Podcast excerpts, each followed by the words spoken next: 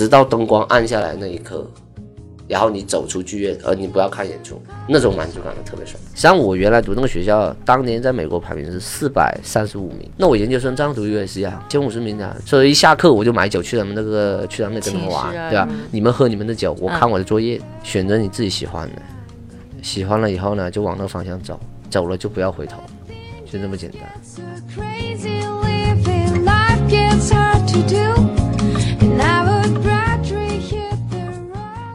大家好，欢迎收听今天的学霸学渣闯美国，我是主持人雷亚，我是肖一。呃，肖一，你有没有听说过国内有许多有名的音乐节，比如说草莓音乐节？对啊，我经常是啊，我经常被这种小伙伴去刷刷屏，就说哎呀，又去草莓音乐节啦，又去这个某某音乐节啦。我们在洛杉矶这边都没有这样那么好的福利，所以经常就是很羡慕嫉妒恨。对的，嗯，就是在洛杉矶呢，其实我们华人很少有这种音乐活动可以聚集在一起，然后一起怀旧，一起怀念在国内的生活。但是呢，今年三月份呢，我参加了一个呃这边华人举办的音乐节，叫蜂鸟音乐节。嗯，其实我去之前呢，并没有就是很高的期许，但是去了以后，我觉得非常惊艳。就他的一些歌手全部都是这边的留学生，然后他们每个人都非常有风格，然后实力都非常强。然后从那个音乐节回来，我觉得非常的震撼。今天呢，我们就有幸请到了这个音乐节的主办人叶一平，先请叶一平给大家打个招呼。哎，大家好，啊，叫我叶哥也好了，蜂鸟哥也好了，大家这么就是这么叫的。很高兴来到这里做这个节目。那我就叫你蜂鸟哥吧，还是叫叶哥就好了。啊，就叫叶哥，叫叶哥。那叶哥是音乐背景的吗？怎么会想到做音乐节？对，其实我是学政治的。不是学音乐的，政治啊，啊，学政治的。然后那一个从事音乐，完全是因为毕业以后呃的第一份工作，嗯，然后呢，也不是跟音乐，呃，也跟音乐没有太多的关系，更多的是怎么样去策划，嗯，呃，一台晚会，策划一个活动，然后呢，慢慢的就开始就是做，因为晚会里面音乐是不可少的元素，对不对？然后就慢慢接触了，接触以后，实际上我还是一样，我我喜欢做的是怎么样去做一台晚会。哦，所以就像一个活动组织者，哎，对，活动策划，我们说我们是活动策划人，我们都会这么自自称我们自己，就有点是不是有点像电影的制片人？呃，对对对，就是说他们也是实际上也是一种活动策划。我跟我跟很多人说，就是说实际上我们做的就是活动策划，我们做了从一开始到后面，更多就是一个策划的一个过程。嗯，哎，你说你大学学的是政治？你是在美国学的吗？呃，对，我是在美国学的政治。然后的话呢，那个学政治的原因不是因为我喜欢，而是因为我不喜欢数学，所以说没办法，就学政治。你应该是我遇到第一个就是中国人在这边学的政治。哎，很多人都是这么说的。真的？对。会很难念吗？呃，其实很难，就是因为我我们读政治，呃，我们本科学政治的时候，我们班就我一个国际学生吧。然后特别我在那个 Kansas 那个地方，嗯，那基本上我们班都是白人，那那比较保守，就是就连有色人种都没有啊。然后老师和学呃同学们对我实际上就是有两种态度吧。第一种就觉得我是奇葩，你知道吗？就是那种 来个嘛。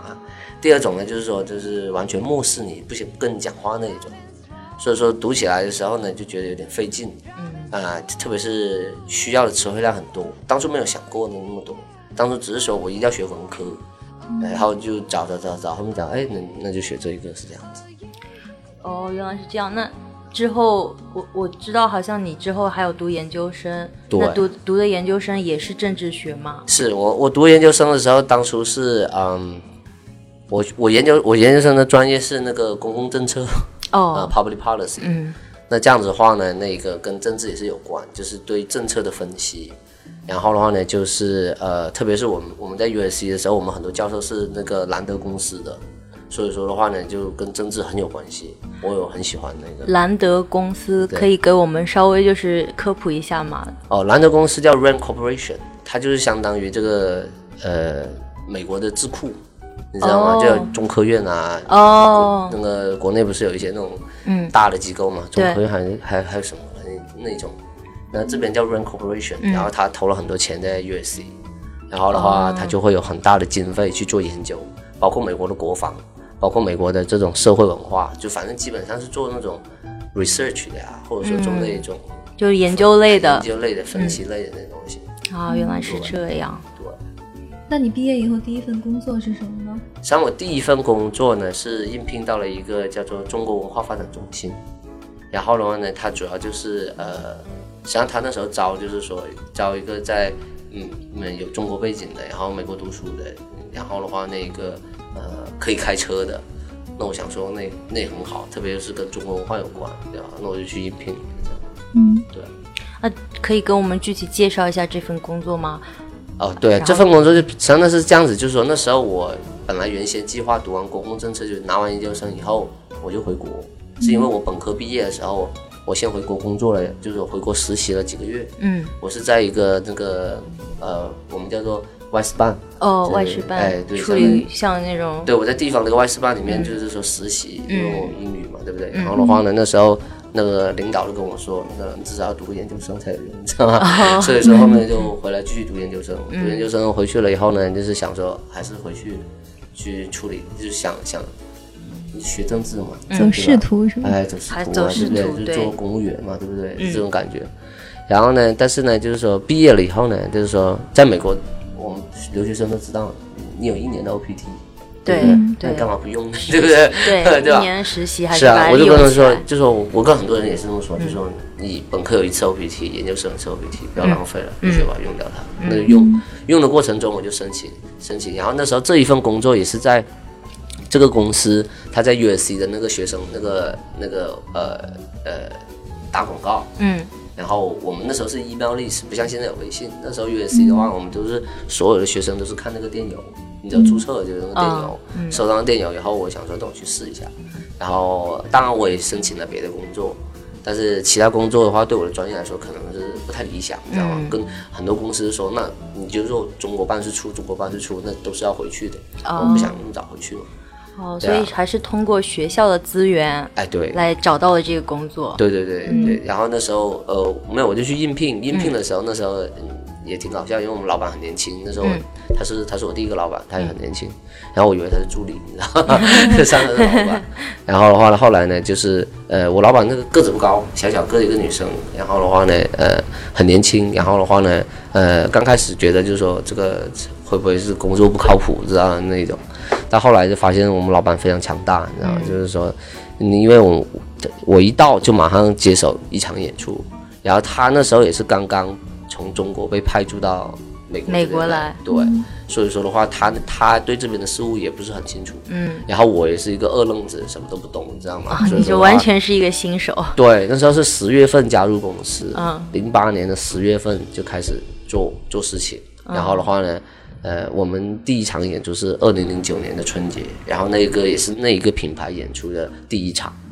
哦，啊，然后国内有就是很多大明星啊，包括领导都来，所以说都很看重。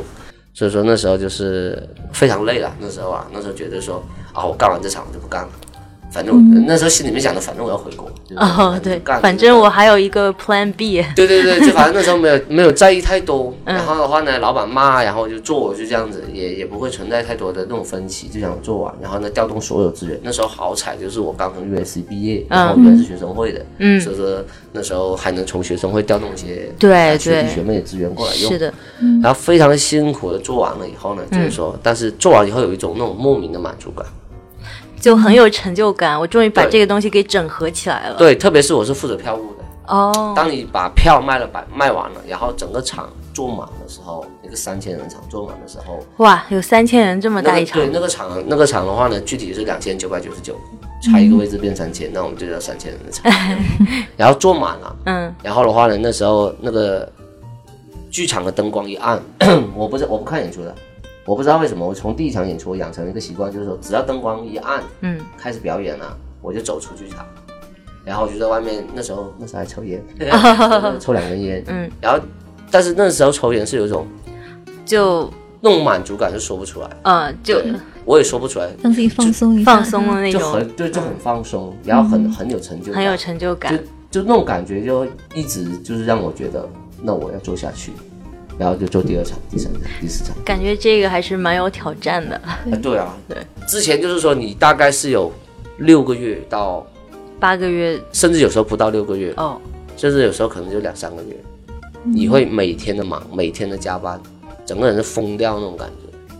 但是直到灯光暗下来那一刻，然后你走出剧院，而你不要看演出，千万不要看。我跟我跟他们说，你们也不用看演出，多少演出不用看，那种满足感特别爽。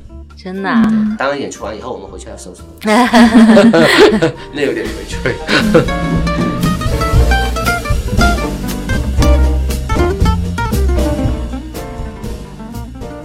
能不能说一下你在这个中国文化中心工作了多久呢？零八年十月到一三年的五月，然后期间承办了多少这样的演出？还记得吗？每一年都会有一场，春节期间都会有一场大的，就这个这个四海同春这场演出。嗯然后的话呢，同时我们自己在下半年的时候也会策划一台，就是说规模没有那么大的，相对小一点的，啊、有时候也会大，就是可能是各个地方的一些文化性的演出，比方说七彩云南呐、锦绣四川呐、呃，这种有主题性的一种演出。对对，我记得，呃，我不知道你你们办的演出是在哪一边，但是我在帕萨迪纳的时候有一次看到有一场是有秦腔，就啊，那不是我们啊，那个不是对吗对因为的话，对，但是我觉得像这样子的文化交流特别好。就我在国内的时候，对可能就是在南方那边没有什么办法接到北方啊，或者是一些西北那边的文文化，反而是在美国看到是这种，感觉挺震惊的。对对对对，嗯非常好的这样的节目。就这种也是我一一个感悟嘛，就是很想把中国的文化这个说推广来，因为发现这边这边推广的不对，坦白说啊，就是说包装的不对嗯啊，推广的方式不对。你比方说我是广西的，嗯像我们广西的演出的话呢，就是说呃包装包装过来实际上是很有市场的。嗯。呃我一直我也一直在回广，我每一年回广西，我也跟地就广西就说我要我想我想做这个，我想做那一个，嗯，但是的话呢，就是说现在我们缺乏这这样的人才。嗯就是把我们自己的文化包装好了，推向世界的人才很少。嗯。你要能说出来就张艺谋，对不对？对。对吧？就这一种，这这一种，但是实际上你你怎么样跟西中西方的那种文化接轨的，还蛮少的，是的，对啊。嗯。我觉得这个是不容易做，但是就感觉这种不容易的事情就更应该更要有人做，因为对。感觉文化这个东西传承很难。对，知难而进。是的，是的，嗯。嗯。所以说，所以说我做了，所以我做了，所以我们我们我们我现在一直坚持做的话，就是说我们在主打华人市场的同时，我们会尽量使我们自己的东西，就是说，呃，包括我们的设计团队啊，嗯。我们的这个策划团队啊，嗯。呃，能能能近能离主流近一点，我们叫主流吧，对吧？对能离主流近一点，我们就近一点，我们就推一点，我们就往前推一点。因为你看，我们看到我们的演出有很多老外的时候，我们都会特别的去收集他的资料。哦，啊，收集他的资料，就是你怎么知道的呀？你对的怎么怎么样啊？嗯，把它把它在为下一次演出做准备。做准备。嗯，那在你办办的这些所有演出中，你有没有就是印象最深刻的一场，或者对你来说最难忘的一场？也许是遇到过什么样的挫折，或者是什么样的事情让你特别感动的，有吗？这每一场是要做演出，呃，为什么我喜欢做演出？为什么做演出比较好？因为每一场都不一样，嗯每一场都有新鲜感，就是说你不会觉得不会觉得很无聊，是这样子。我最怕无聊，所以说的话呢，我就选择了做演出。那然后的话呢，你要说，呃，让比较重要的演出，让我很感动的演出，刚刚就是我前面说的第一场，那嗯第一场真的是从从零到从从什么没有，然后的话突然做完了，然后你你你这辈子就决定说好我要做这件事情，嗯。嗯，就是说在做这场演出之前，我是不知道我要做什么，让你爱上这一行哎，对，就说就是说我要做下去，我我就想说，哎，那我下一场该怎么做？你每次做完这一场，灯光一暗，我刚才不说灯光一暗嘛？灯光一暗，你抽完烟了以后，你想的不是说我不做了，而是想我下一场要做什么。嗯是啊，就包括我们现在做风凉音乐潮，嗯那我跟我们我们我们叫音乐节，我们叫音乐潮，是因为我们用剧场。嗯那我们做风凉音乐潮的时候，我们做完三月份的时候，我们就想说，那我们九月份要做什么？我们十二月份要做什么？就很快很快的你就想去做，因为你你你做哪一场都不完美，你做哪一场都会有很多遗憾，然后你特别不爽。然后不爽了你就想说，那我下回应该怎么做？一定要把它做哎，好。对，是这样。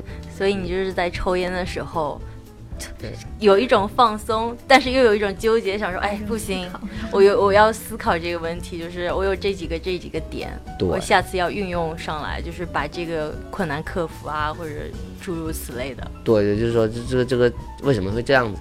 第一个问题就是说这一次演出为什么这样子？嗯第二次演出，第二个想法就是说我下场该怎么做？哎，是这样子，就不断的想，不断的想，不断地做。哎，可以给给我们稍微介绍一下幕后吗？就是我我其实对幕后还比较好奇，但感觉一直就是台上的人很光鲜亮丽，但幕后其实很辛苦，对，但感觉没有什么理解。其实幕后啊，像我们这些工作人员吧，包括我们我们手下的这些人嘛，就是说我跟他们说过了，就是说，呃，我们我们不是一条专业，我们没有什么特长，我们就是这种靠经验打拼出来的。你做完一场，你的经验值就升；你做完一场，经验值就升。所以说的话呢，你们你们来做的话，我不需要你们知道什么东西，你可以不知道任何东西。我当年做第一场，我也不知道，对吧？但是的话呢，你不能不能不能怕苦，你不能怕累，对吧？而且的话呢，就是说事情交给你做的话，你要从我们培养我们演出策划培养的人，都是要独当一面的人。所以说你来，你不要告诉我叶哥我要做什么，而是说我叫你做什么你就做什么。在做的这个过程中，你没有你没有任何的，就是说，就是我你只能完全服从，然后的话呢，就去做就对了。嗯。然后你做完一场了以后，你自己就知道该怎么做了。你做第二场的时候，你你你就经验值就涨了。有当你做完两三场的时候，你可以出去当老板了。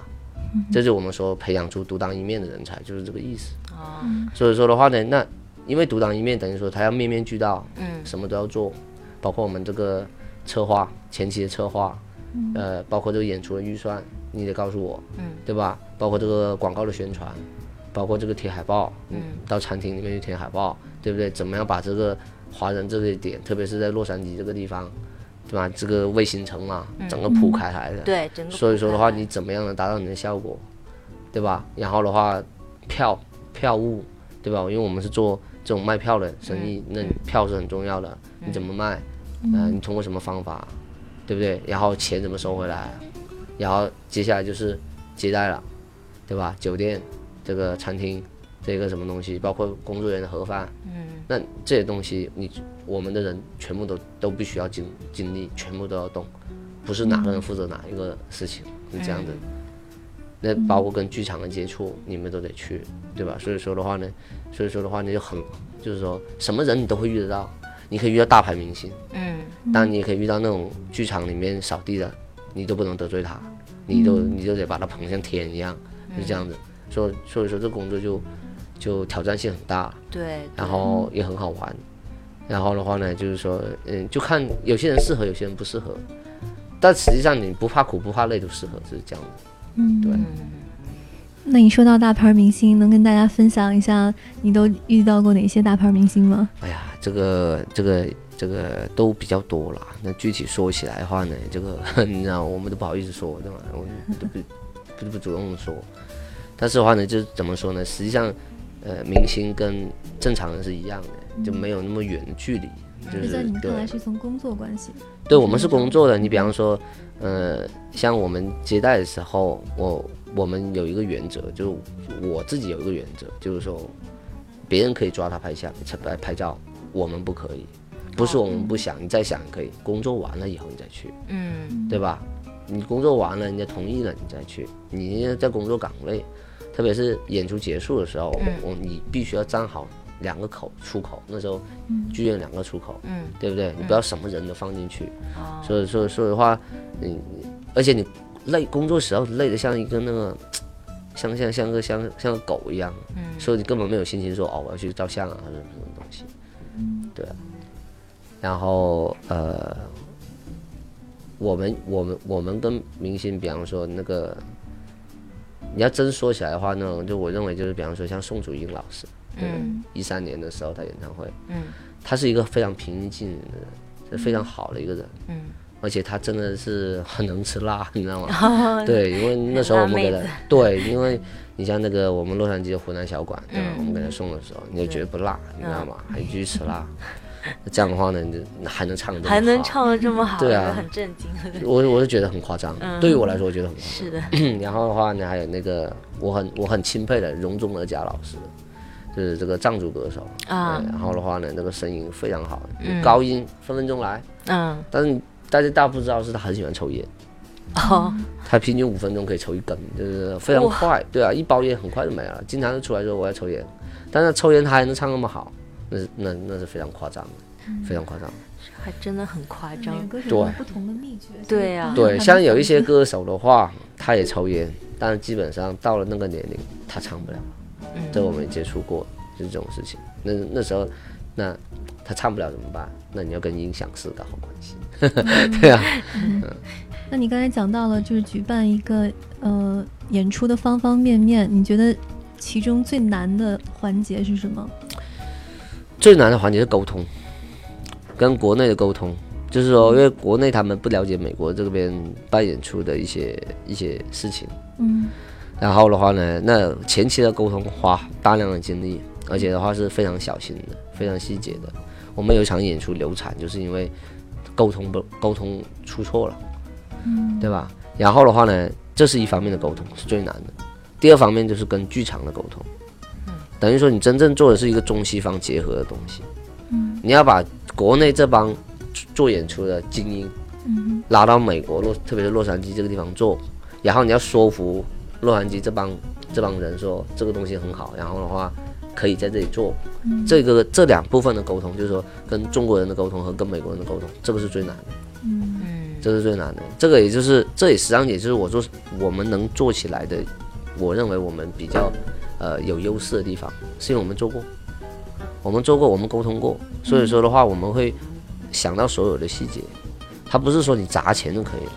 如果说砸钱能砸得出来的话，那那就不需要我们了。对，又没有门栏了，大对家都可以做。而且我们我们也跟人家说，就是说，你比方说他们来找我们做演出，找风凉音乐潮，嗯，呃，做我们办场演出，嗯。然后的话说我要做全美巡演，嗯，我说那不行，我做不了，我做了那么多年，我也只能做洛杉矶的，你把我换到旧金山我做不了，你把我换到纽约我做不了，但是我可以帮你联系那边的人，每个地方我们叫做地头蛇嘛，嗯。你找那个地头蛇就可以了。嗯，所以说的话，所以我们就就是这种概念是这样子。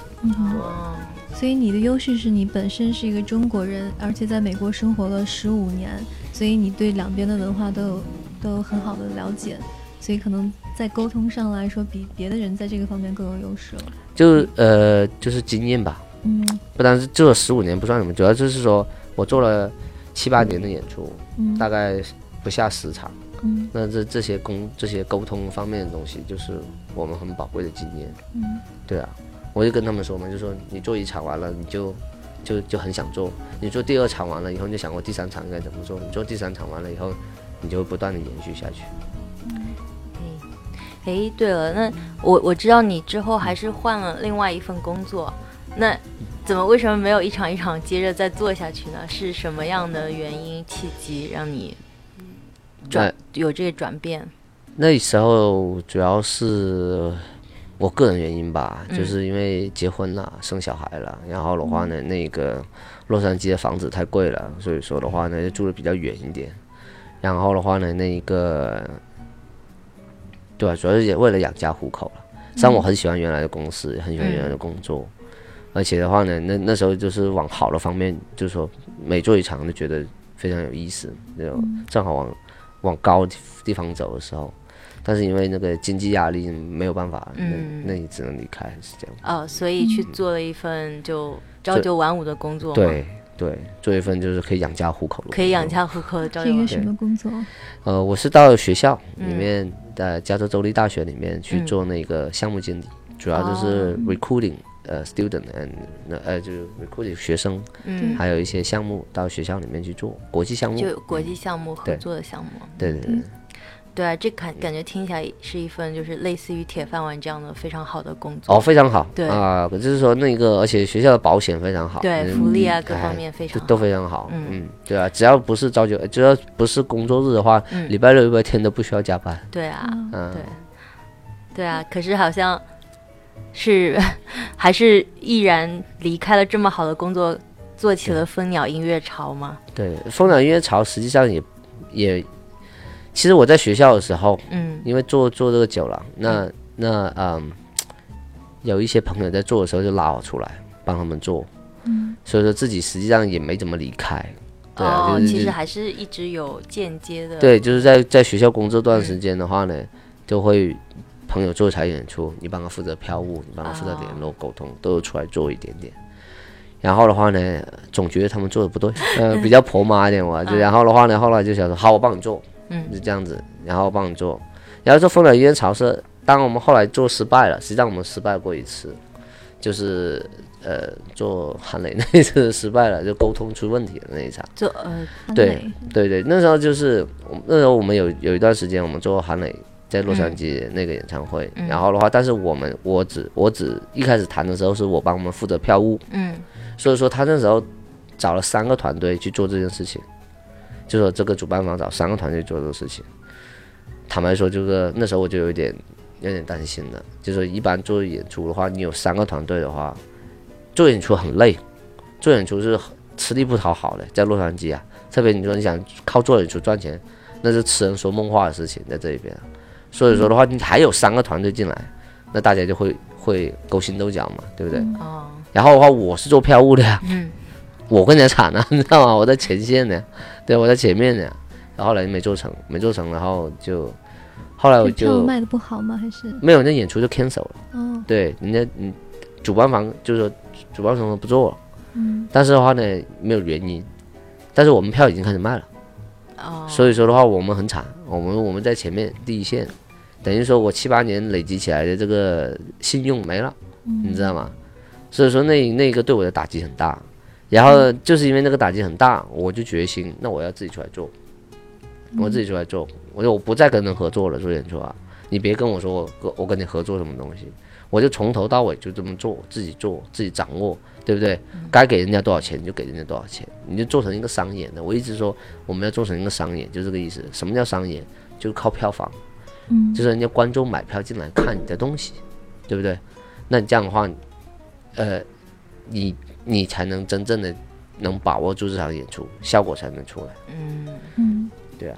所然后以你毅然决然的离开了你你在学校的那份好工作是吗？没有毅然决然，是做了很长的思想工作，包括跟家人、家里面人，人家里面人基本上都反对我做这件事情。对对，反对，嗯，都反对了。呃，我我我夫人那一边，我父亲、我母亲都反对我做这件事情。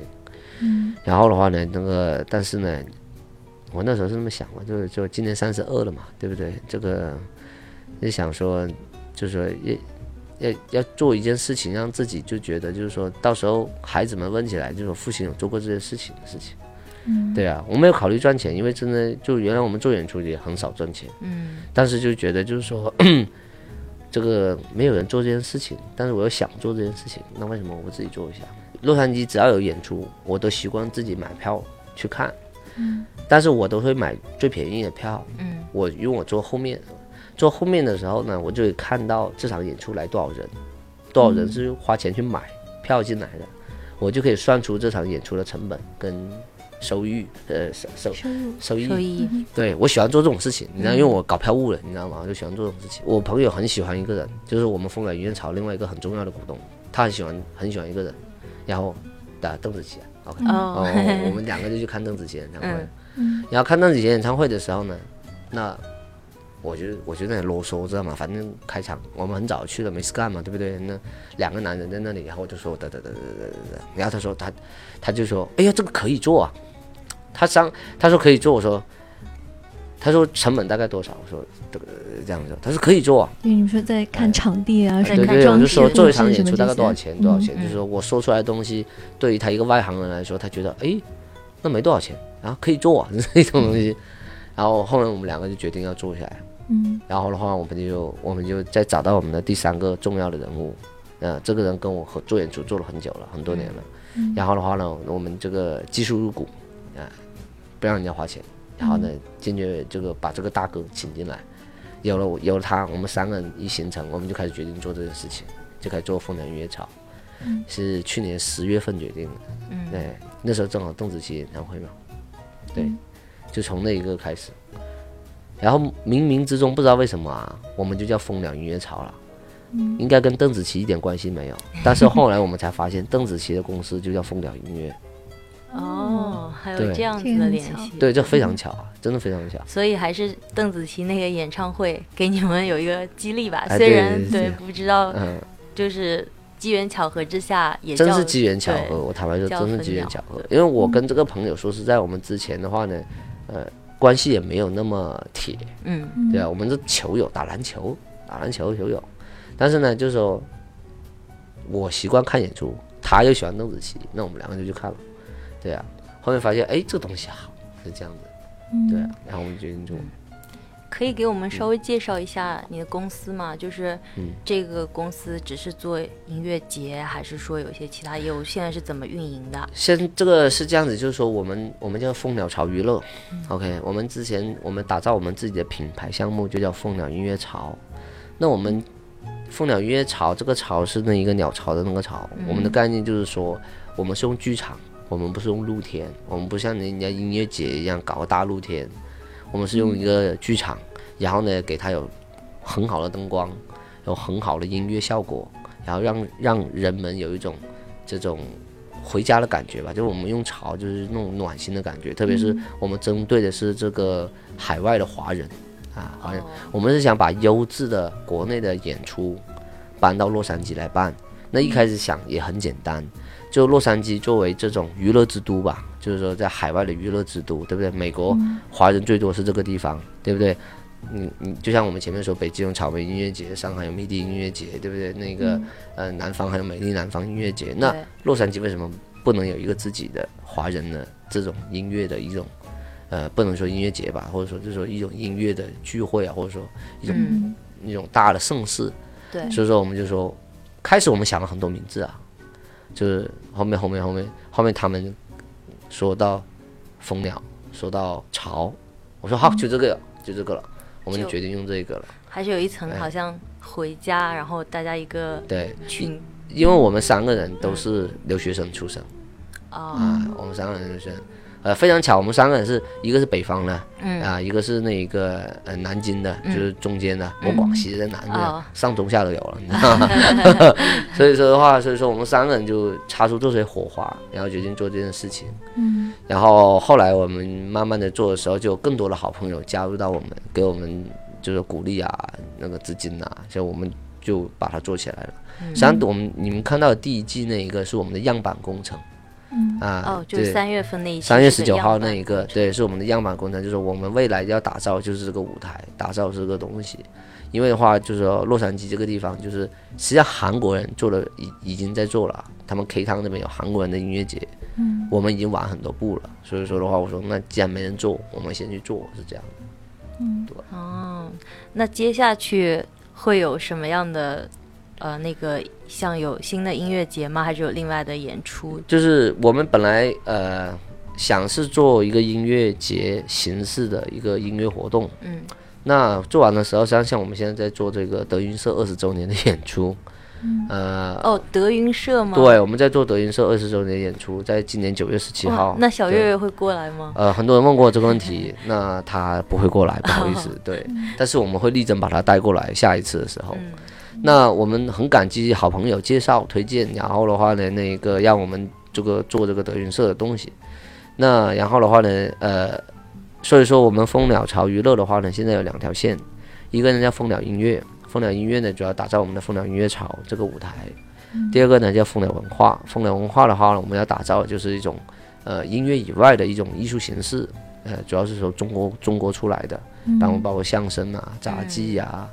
这种呃文化文化的呀包括话剧，你看我们都我们都非常感兴哎，我。非常喜欢话剧，但是我在这边就很难看到，其实上次有一个非常好的话剧叫《蒋公的面子是吗？》，对，他他是去年还前两年来的，在国内很火嘛。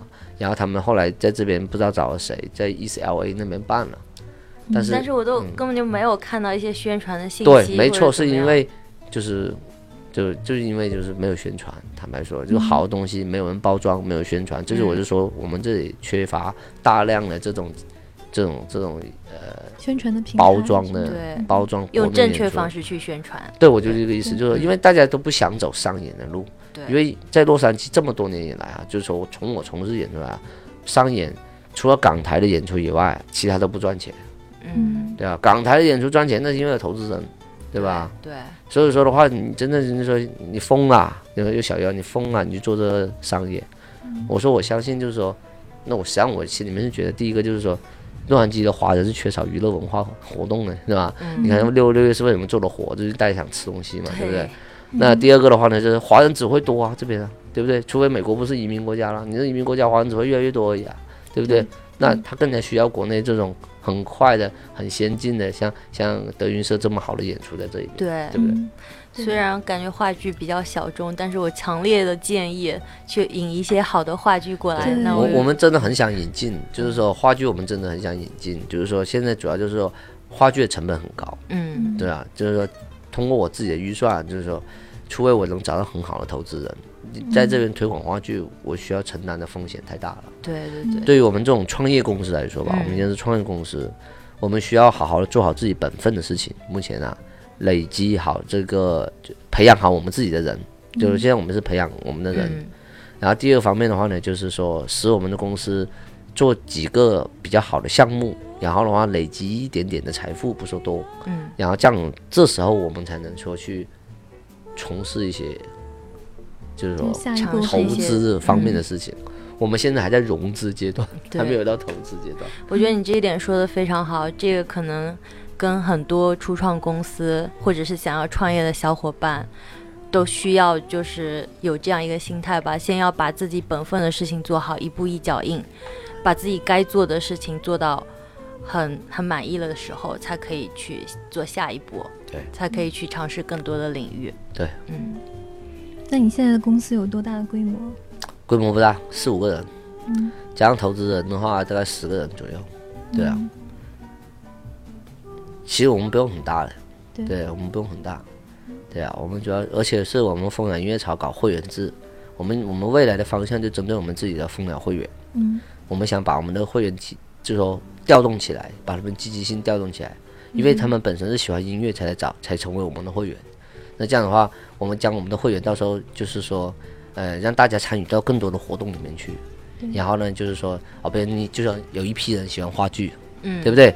那好，那我们的工作人员就跟大家说，那我们要不要做这一个？要不要听这一个？那小伙伴行动起来吧，是这样，对不对？嗯类似这种，所以说我们还是还是要打造我们自己的会员体制去做这件事情。嗯那现在会员有多少人了？我们现在的话，注册的会员的话呢，应该有三四百人，就是说我们自己给出会员号的有三四百人，那原来就有七八百人这样子，然后订阅号大概有两三千人，嗯。然后的话呢，就是说，那我们我们实际上是想要一些优质的会员，就是说就喜欢我们的做的事情的会员，是这样子一步步来。对，但最主要是我们人手也不够，呵 呵没办法哦维护那么大的一个会员基础。对，对，对，但我觉得三四百在洛杉矶这样的环境中，就把华人聚集起来这么多，给出会员会员号的这种正式的会员，这已经是一个很可观的数目。，对，你觉得非常可观了，对。嗯我们就是用心去做吧，只能一步一步了。就是说，会员有要求，我们尽量就满足会员的要求。嗯，对啊。同时，我们的会员实际上是我们收集资料的一个渠道。就比方像哎，对啊，比方说大家是不是喜欢玩那个 Pokemon 啊，对不对？对对，然后对喜欢什么东西，我们就知道了以后，我们马上就根据大家的想法去设计一个活动。我们我们力争，我们蜂鸟音乐潮，呃，力争是以后每一个月有一个呃会员活动，是这样子。然后对啊，我觉得应该现在立马应该组织一个大家一起去抓小精灵，啊，已经有了。已经有啊，了，已经有了，好像有一条新闻嘛，我也也是我们我们工作人员看到了，嗯。是九月十七号在帕萨蒂娜大剧院有一个，也他们专门有一个那个 Pokemon 的一个什么大礼包啊，什么东西。哇，真的，那我一定要去。我说我说我也我也问真的假的？啊，正好在那一天嘛，因为我们那天礼拜六，嗯，哦。对啊，对。那你们你们这个蜂鸟音乐潮有多少歌手呢？是这样子，我们不打招，我们不是呃经纪人公司，嗯。说很多人问过我这个问题，就说说你们经纪人公司不是，我们呢就是说我们的歌手都是内部 referral 的，就是说推荐的，有好的音乐人推荐给我们的，然后我们像好的声音，我们一听就差不多知道是什么样子了。那然后的话呢，我们呢就通过就是说，实际上路上就有很多好的歌手，很多好的音乐人，大家可以上 YouTube 看我们的那些音、那些那些歌手的那些视频，就可以知道他们唱的非常好。但是的话呢，就是说缺少一个舞台，就这边缺少一个舞台，真正的舞台。我不是说那种说海选啊，或者是什么鬼卡拉 OK 啊这种，是缺少一个就是说，我这是一千五百人的场，我这三千人的场，我这六千人的场，你能不能 hold 得住？对不对？我加灯光给你，我加音响给你，我加乐队给你，你能不能唱得起来？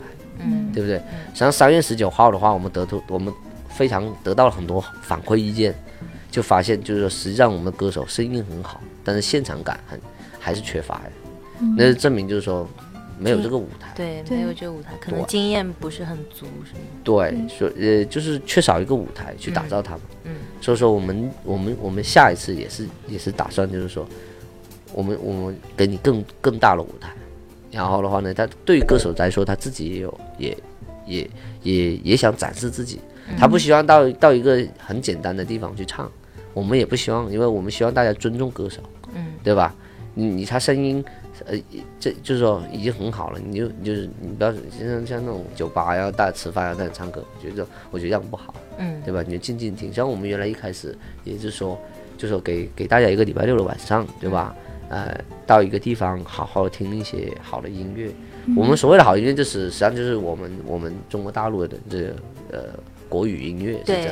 对，甚至一些就是比较怀旧的啊，对就是就能一些校园，勾起大家的对回忆。像我一我一开始愿意做这个事情的时候，就是说在礼拜六的一个晚上七点半的时候，就是为什么我们现在每个七点半礼拜六晚上都会发红包，就是让人就是在洛杉矶的这些留学生也好啊，或者说参加工作了也好，或者说这种呃八零后、九零后、七零后、六零后也好，就是说你能找到一个地方，然后的话有人唱，有有人用好的声音唱给你听，对吧？静静的，不是那种嘈杂的，是静静的。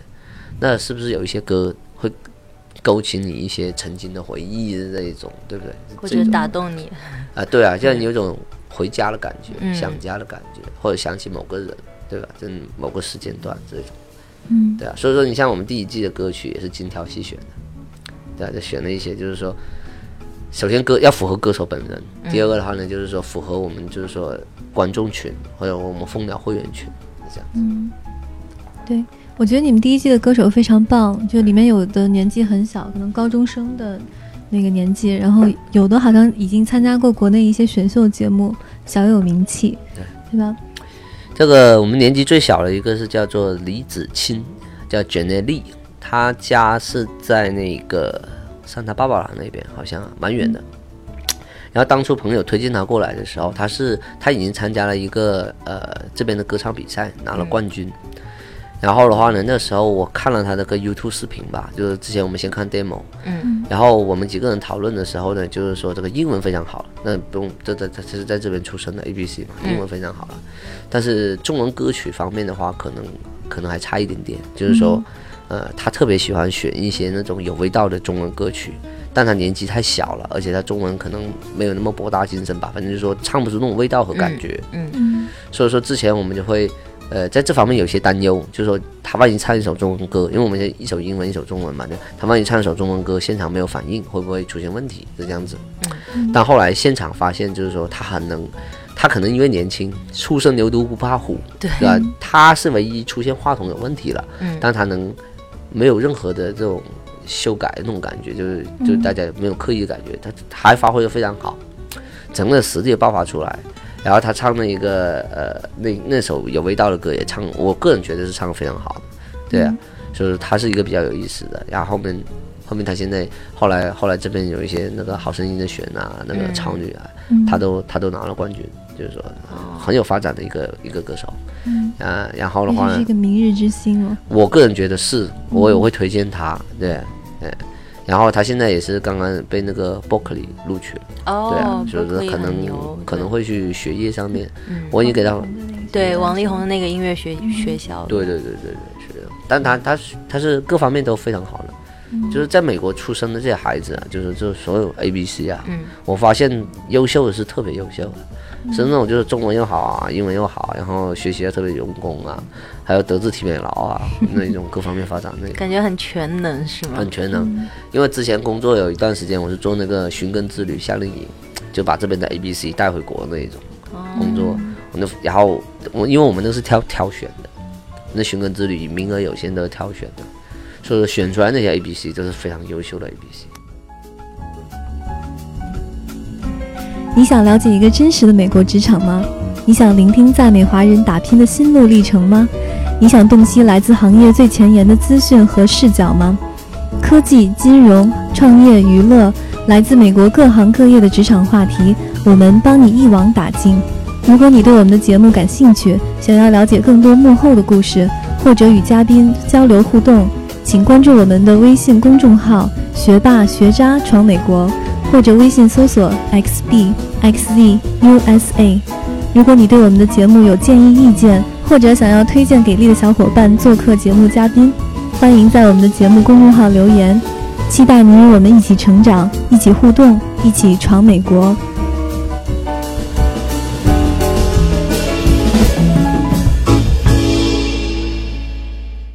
哎，既然说到这个话题，那我们可不可以聊一下，就是中美文化，就是教育上面的差异？然后你会有一些什么样的建议对于留学？哎呦，这个是这样子的，就是说，比方说呢，你看啊，就是说那个我从小到大啊，读书都是不好的那一个，所以是一个妥妥的学渣吗？呃，不到学渣，然后大概就是一个班五十个人，我大概是二十名左右，学弱，呃，这种中间中间那一种。然后的话呢，呃，我也不知道叫什么吧，反正的话，所以说，嗯、但是呢，后来前面学习还可以，小学到初中都还可以，嗯，到了高中不行，是因为高中我进了那个团委，就是搞活动，开始搞活动了。哦，你跟搞活动还真的有缘分，一直都在就是搞活动。就那时候，因为呃呃，本来初中的时候是团团支书，班上团支书，那时候只是收团费而已，对不对？没什么事干，你知道吗？到谁知道到了高中，这个团委有这么多事情可以干，你知道？然后那时候在团委组织部又管人事的，所以说的话，在整天搞活动。然后这时候就 学习就一落千丈，那时候啊，然后然后，但是后来就觉得，实际上我原来高中因为有了这些活动的经验吧，来美国读书的时候实际上方便了很多。那但基本上跟你讲，就是说美国大学学的课业啊，没有那么重的。但我大一大二学的东西，只要我英文好一点点的话，它相当于国内的高中水平。就比方说，我最最讨厌的数学，我到了美国大学的时候，每次都考一百分。然后班上的学生，当然我那个 Kansas 啊，Kansas 的人可能这个学习不太努力吧，班上都考五六十分，所以老师要给他们再考，就同一张试卷再考一次。我说我不用考了吧，我都我都一百分了，你要我考，你也不能给我，就是人家拉平均分嘛，拉不出来了。就是说，所以说的话，实际上就要我给国内孩子是说，你你如果你数学不用学那么难，你知道吗？就美国的大一、大二的课程是很简单的。然后到了，当然我是我我只能说从文科生角度去考对虑啊。那从你这个专业来对我从文科就说，如果说你的孩子是偏文的这方面的，那出国留学方面应该是怎么样子啊？嗯就是说，实际上我跟他们说很简单，在国内啊，你如果说有出国的打算，你就给我背英文单词就好了，我都不需要你学语法，不需要你那种东西，口语更加不要学，嗯，你就浪费时间浪费钱。你在美国三个月，把你放到 Kansas 那种地方，马上搞定了，你讲。对，所以说这这是一方面建议。第二方面呢，因为我以前搞活动了，你知道吗？所以说的话，你像我在本科读书的时候，大三大四的时候，那时候课业重了，词汇量跟不上了，那时候啊。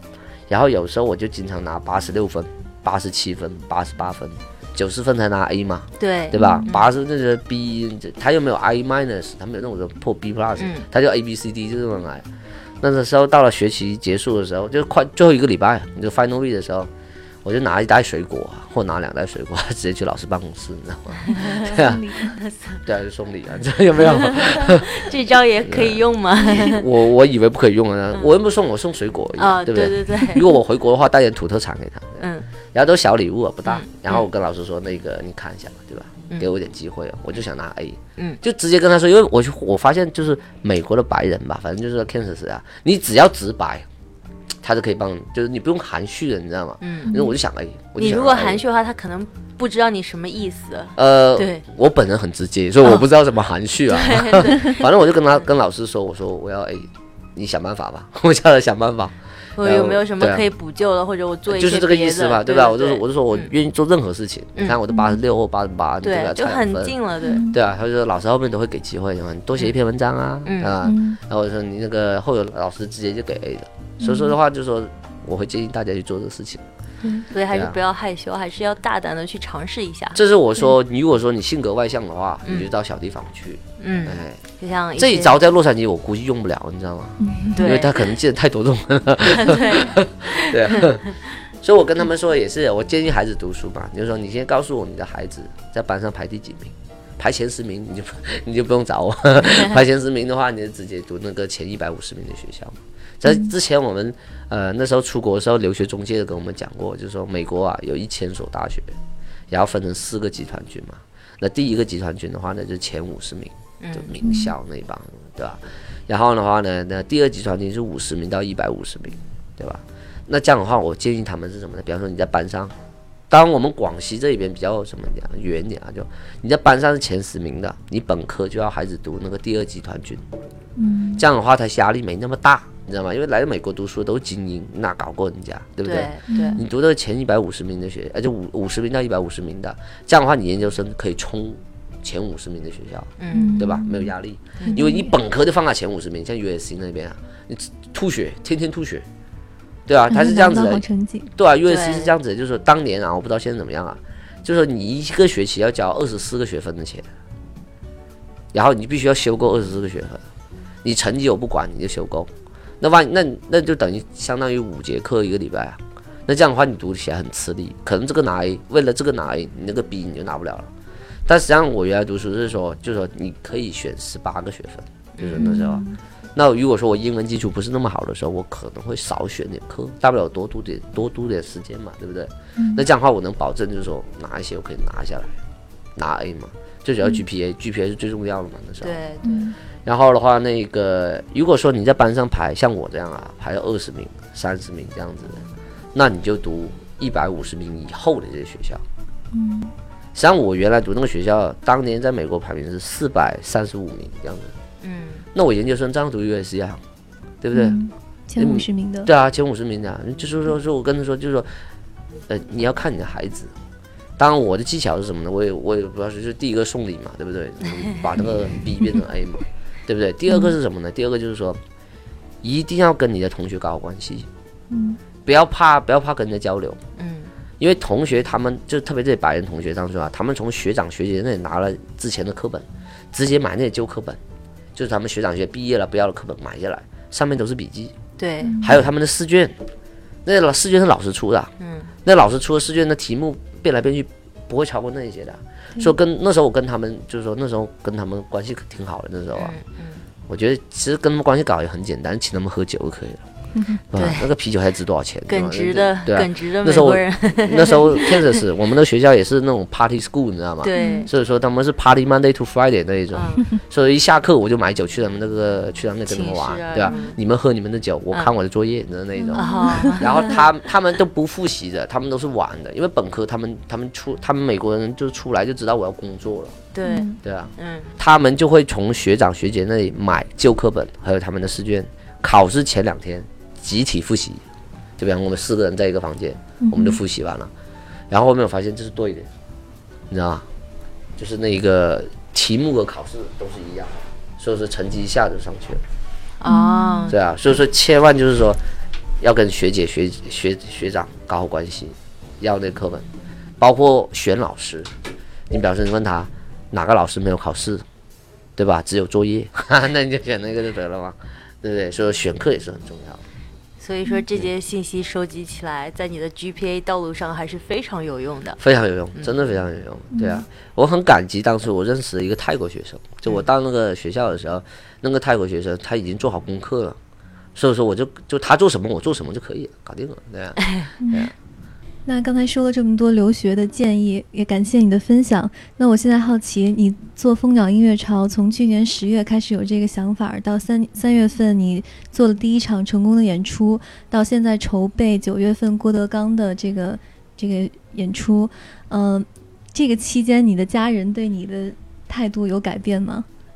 有了，就是说，实际上就是，呃，当我们经过很长一段讨论啊，就纠结以后啊，就现在全家人，呃，都很支持，特别我我太太非常支持，就是说，不单是精神上的支持啊，就是说，因为我们家有两个小孩，孩子都非常小，所以说的话，他呃，他都主动带孩子，就是说让我更加轻松一点。然后的话呢，那个经济上也支持我，就是说，因为我们创业公司嘛，有时候缺缺缺钱，知道吧？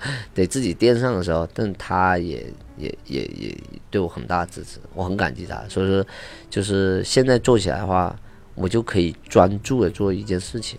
嗯，对啊，哇，我觉得你太太好伟大，啊对，对，呃，不仅是精神上，还有金钱上的支持，这个太难得了吧？对，如果你见过他本人，你就觉得他更加就是这个，我会觉得莫名其妙啊，你知道吗？就是说，因为他他很优秀，非常非常的优秀，他跟我是完，他是他是那个学霸型，啊，他是学霸型，然后我是学渣型，所以说的话，当初他选择了我是很感激他的那一种，是吧？到今天为止，就像说你说他伟大，我也是说我觉得他伟大，因为我不知道他为什么选择了我，选择我了还为我生孩子。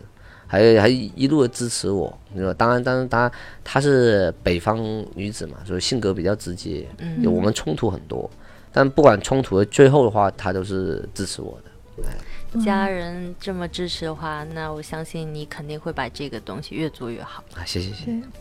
那你对自己的公司未来有什么计划或者有什么希望吗？我这人呢，喜欢一步一个脚印，嗯，没有考虑那么多事情。目前呢，就是说，比方说我们做第一季风鸟音乐潮的时候，我们就做第一季风鸟音乐潮。嗯，那现在做德云社二十周年，我们就专注的做德云社二十周年。然后我要做下一场的话呢，呃，现在我们现在当然在筹备，嗯，但是未来的计划呢，肯定是我做完这一场以后，那个晚灯一暗了，我走出去场了，抽烟的时候，对啊，实际上人人我这个人生做决定的时候啊，都是在一个瞬间。嗯啊，咚就想到了，然后就包括当年出国也是这样的，就咚就这样想，嗯，然后来 USC 咚就这么想，就就就反正就是一个瞬间，然后决定了做了，然后我可能比较直接，我决定做的事情我不会回头，嗯，我不会回头，我就决定做就这么做下去，就这样子。不管别人怎么看你，你都应该坚持下去。对我我我也是这么跟那些想出国留学就是那朋友也这么说，就是说。选择你自己喜欢的，喜欢了以后呢，就往那个方向走，然后的话呢，走了就不要回头，就这么简单，对吧？你就你就继续做下去就对了。你就相信，就是说，船到桥头自然直吧。然后的话，你只要有付出，就我一定会有回报。那当初考试也是这样子啊，对不对？你复习成绩就不就不就会不错，你不复习肯定不行。对对啊。嗯，今天节目就到这里。结尾的时候可以插播一段广告，你要不要再说一下你郭德纲那一场演出的时间和地点？对，呃，我们是呃德云社二十周年，呃，美国仅此一场，在洛杉矶。然后我们呃是在这个帕萨蒂纳的大剧院，九月十七号礼拜六晚上七点半开始。那这是个很有呃特别的日子，因为是正好是中秋佳节，所以说呢，就希望大家都来捧捧场。听听相声，乐一乐，轻松一下。对，热闹一下。嗯，好的，好的。嗯，谢谢叶一平今天的到来。然后这就是我们这一期的学霸学渣学渣闯美国。